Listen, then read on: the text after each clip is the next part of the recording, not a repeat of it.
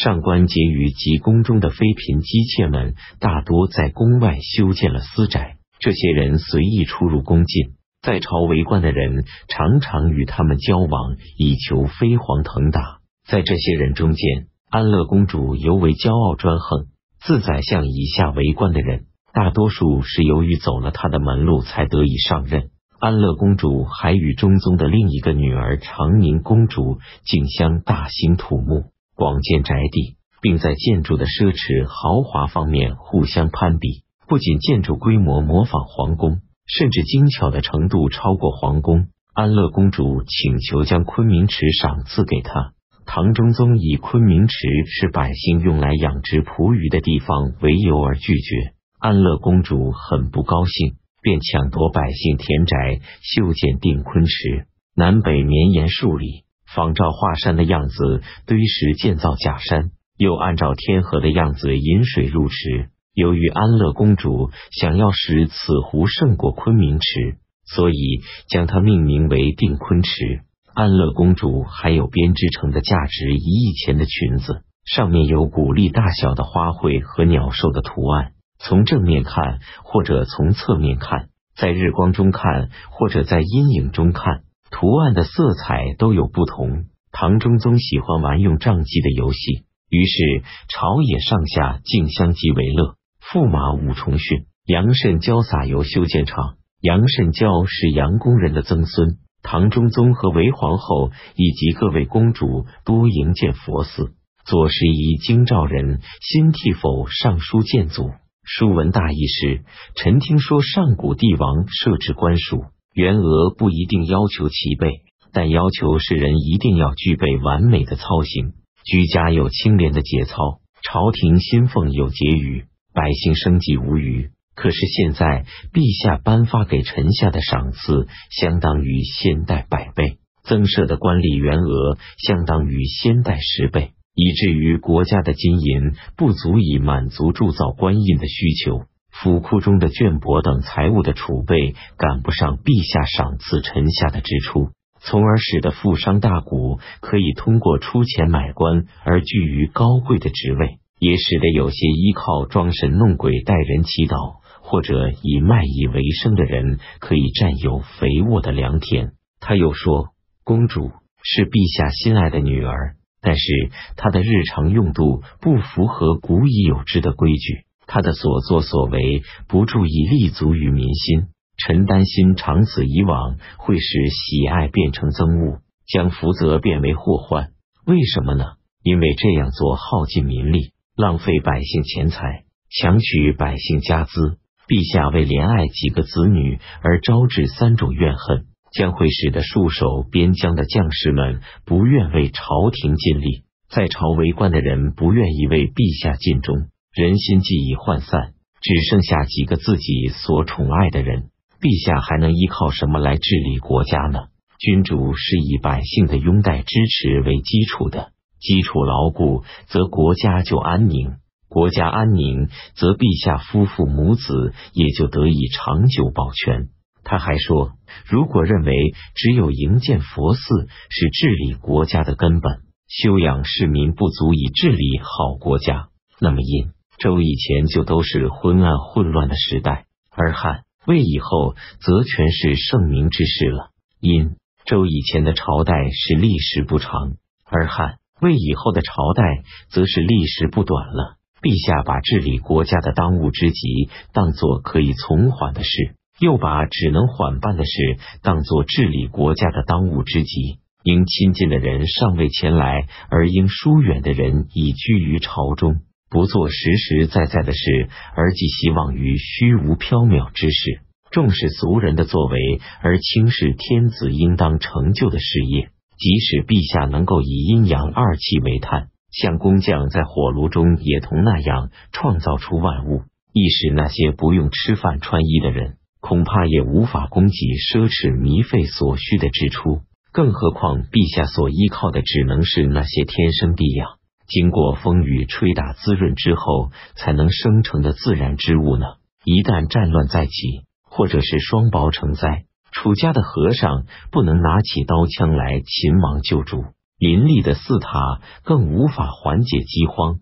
臣对陛下这种广建佛寺的行为感到十分痛惜。这篇奏书呈上之后，唐中宗根本不审阅。当时的协封官都是不通过中书门下两省，而由皇帝直接降下墨池任命的。两省长官都不敢就其中的问题上奏，只是将任命传达给有关部门。但是吏部员外郎李朝隐却前后阻止了一千四百余名协封官的任命，从而招来许多怨恨和诽谤。然而李朝隐对此全然不顾。冬季十月即有二十一日，修文馆直学士起居舍人武平一上表，请求消夺外戚的权势，减少对外戚的宠爱。由于武平一不敢直接指斥韦后家族。所以只能请求对自己的家族加以抑制贬损。唐中宗没有同意他的请求。武平一名真，人们通常称呼他的字是武在德的儿子。十一月庚申初二，突骑师酋长梭格自立为可汗，杀死了唐朝的使者。御史中丞冯家斌又派他的弟弟遮奴等人率领人马进犯唐朝边塞。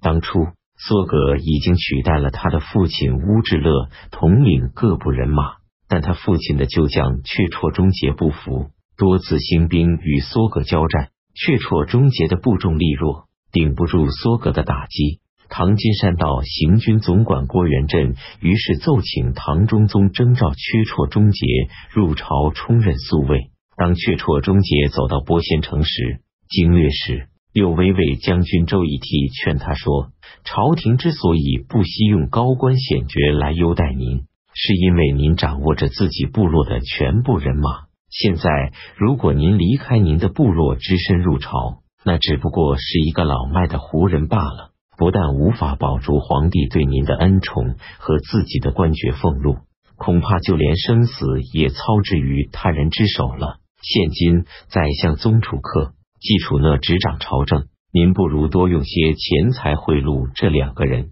请他们让皇帝同意您留在西域，同时调集安西都护府所辖军队，以及引入吐蕃兵以攻打梭格。再请求册封阿史那县为可汗，以招抚实姓人马。另外，派郭钱调集巴汉那兵相助。这样做既不会失去对各部落的控制。又可以报苏葛相妻之仇，比起您单身入朝受制于人来，岂可同日而语？郭乾是历城县人，当时在西部边境为将，却绰终结认为周以替的话很对，便暗地里派使者向宗楚客、祭楚那二人行贿，请他俩同意自己按照周以替的计策行事。郭元振在得知缺绰终结的计谋之后，上书认为。往年吐蕃之所以兴兵入侵，不过是由于他们要求得到突厥实性和安西四镇之地，而没有得到罢了。最近几年西兵停战，请求和亲，并非因为吐蕃真心向往中国的礼仪教化，只不过是由于吐蕃自己国内多难，人口与牲畜染上了瘟疫，担心中国乘其国弊民贫之机，大举进攻而已。所以，他们暂且委曲求全，自求亲近大唐，以便使其国内稍稍安定一些。他们怎么会忘记要夺取突厥实姓和安西四镇之地呢？现在缺绰终结不为国家大计着想，只想做吐蕃军队的向导，恐怕安西四镇的危机将会从这时开始出现。近来，由于突厥莫绰的亲临进逼，所要应付的事很多。再加上安西四镇的兵马疲弊，形势使唐军难以替阙绰终结经营筹划，并不是怜惜突骑师而不愿出兵。现在阙绰终结不去设身处地的为朝廷经营中外的大业着想，却反而向吐蕃求助。一旦吐蕃在西域得志，就必然会控制阙绰终结。阙绰终结又哪里能够再侍奉唐朝呢？以前吐蕃在吴恩于大唐时，尚且想索取突厥实姓和安西四镇之地。如果现在帮助大唐攻破梭格有功，吐蕃就会请求朝廷将于田、疏勒二镇割让给他。到那时，不知朝廷能以什么理由抑制这一要求。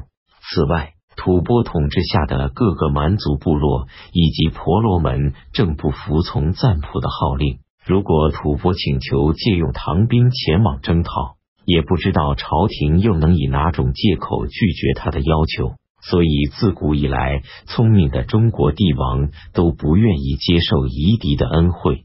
这大概是由于担心他们日后会提出永无休止的要求，最终会铸成大患的缘故。再说，却绰终结请出阿史那先来，还不就是因为阿史那先是可汗的子孙，想靠他来招抚实姓吗？不过，阿史那先的父亲阿史那元庆、叔父阿史那普罗、哥哥阿史那子及阿史那胡色罗。阿史那怀道等人也全都是可汗的子孙。过去大唐朝廷以及吐蕃赞普曾将他们一个个的册封为可汗，都想用他们来招抚实姓，但均未能达到目的。这些人在位不久，便纷纷破族灭家。为什么呢？因为这些人都不具备超出常人的才能，恩德与威名也不足以影响部众。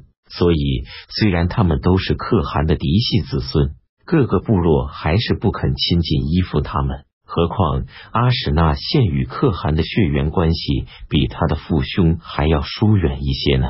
倘若却绰终结自己的兵力就足以使西突厥实姓部落归附的话，那么他就没有必要请求可汗的子孙阿史那献出来做可汗了。还有。却绰终结想让郭乾前往征调拔汉那的兵马，但郭乾在此之前就曾经与却绰终结一道，擅自进入拔汉那征调兵马，但却未能得到他的一兵一卒，反而使拔汉那因不胜侵扰而从南方引来吐蕃军队，并拥戴吐蕃所册立的可汗阿史那子回军进犯安西四镇。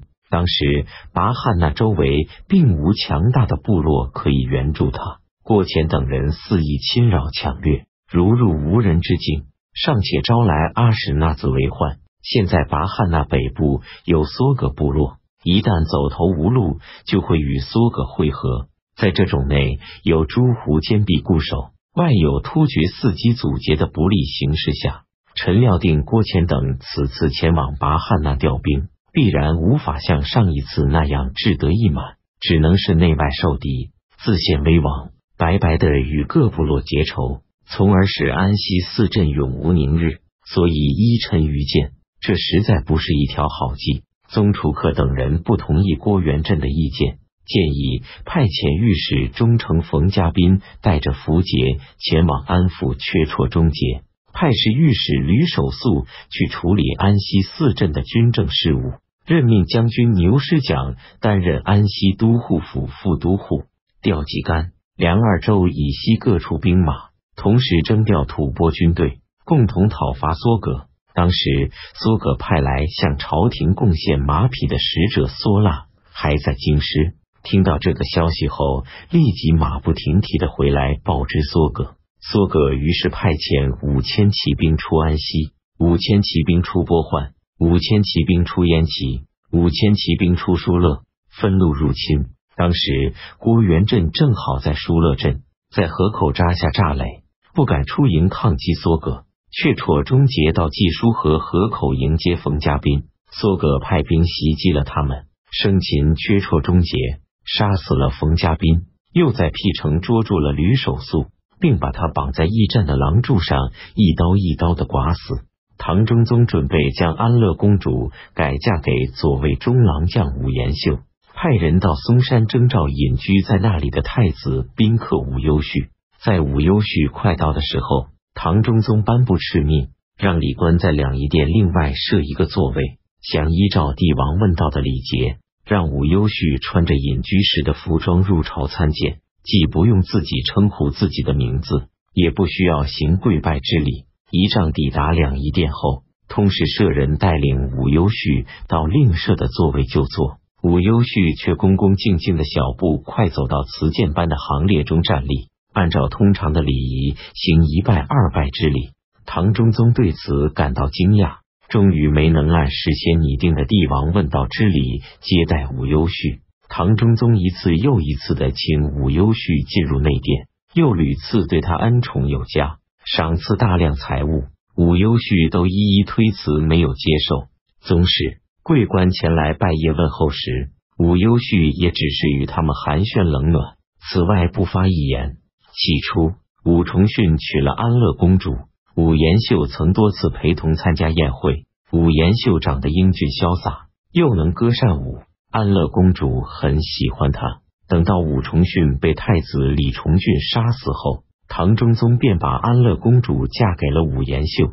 己卯二十一日，安乐公主与武延秀举行成婚典礼。安乐公主所使用的是只有皇后才能使用的仪仗。唐中宗又派进兵参加典礼，以壮大仪仗和卫士队伍的声势，还指派安国相王李旦迎候公主的车马。庚辰二十二日，唐中宗下诏赦免天下罪囚，并任命武延秀为太常卿兼右卫将军。辛巳二十三日，唐中宗在两仪殿设宴招待群臣，并让安乐公主出来拜见公卿大臣。群臣一个个都趴在地上叩头还礼。